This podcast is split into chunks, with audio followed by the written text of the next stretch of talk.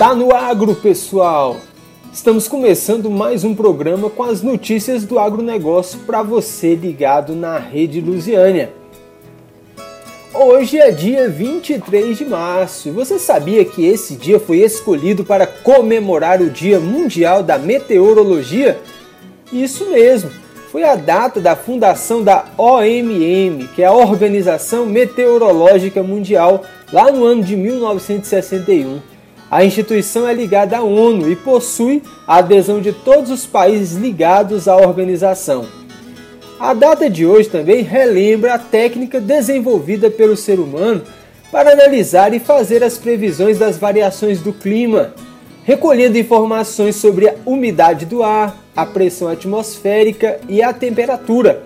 Assim, os profissionais da área conseguem fazer uma previsão prevenindo acidente e prejuízos decorrentes de alterações climáticas mais severas, como chuvas e ventos, que podem causar enchentes e danos materiais.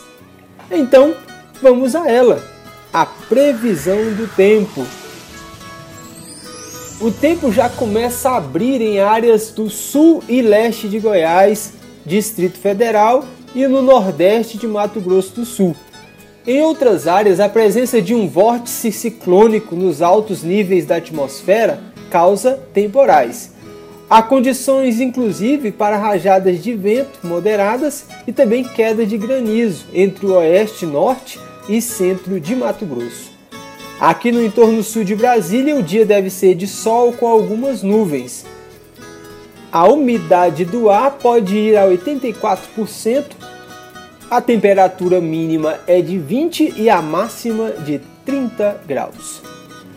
Olha só, um dado importante aqui sobre o plantio da safrinha, porque enquanto esse está atrasado em Goiás, o preço do milho continua subindo. É o que diz o Instituto para o Fortalecimento da Agropecuária de Goiás, o IFAG. O Instituto divulgou seu boletim semanal de mercado do milho apontando que os preços no estado subiram na segunda semana de março. A saca do cereal goiano encerrou a última semana valendo em média R$ 74,75, com alta de R$ 2,30 com relação à semana anterior. Em Rio Verde, por exemplo, a saca foi de R$ 76,00 para R$ 77,00. Em Goiás, os preços físicos mantiveram-se firmes mesmo com o aumento de oferta do cereal no mercado paulista. Diante desse cenário, poucos negócios são realizados, visto que produtores estão focados na colheita e comercialização da soja. Por outro lado, granjas e indústrias aguardam melhores preços para voltar às compras do cereal, informa o IFAG. Enquanto isso, os trabalhos de plantio seguem avançando com apenas 50% do previsto semeado até a última terça-feira, dia 16, quando o normal para o período já seriam 70%. De acordo com Leonardo Machado, em entrevista ao Notícias Agrícolas, disse que esse é o maior atraso já registrado no estado. Com essa situação, apenas 30% das lavouras conseguiram ser plantadas ainda dentro da janela indicada.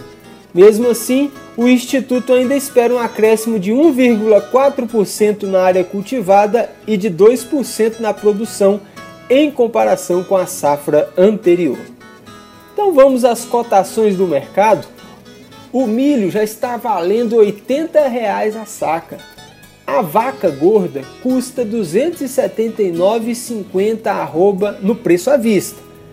E o suíno vivo custa R$ 5,90 o quilo.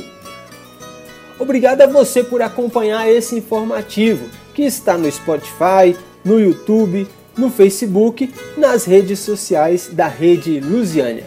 Porque se está no agro, tá no Destaca Agro.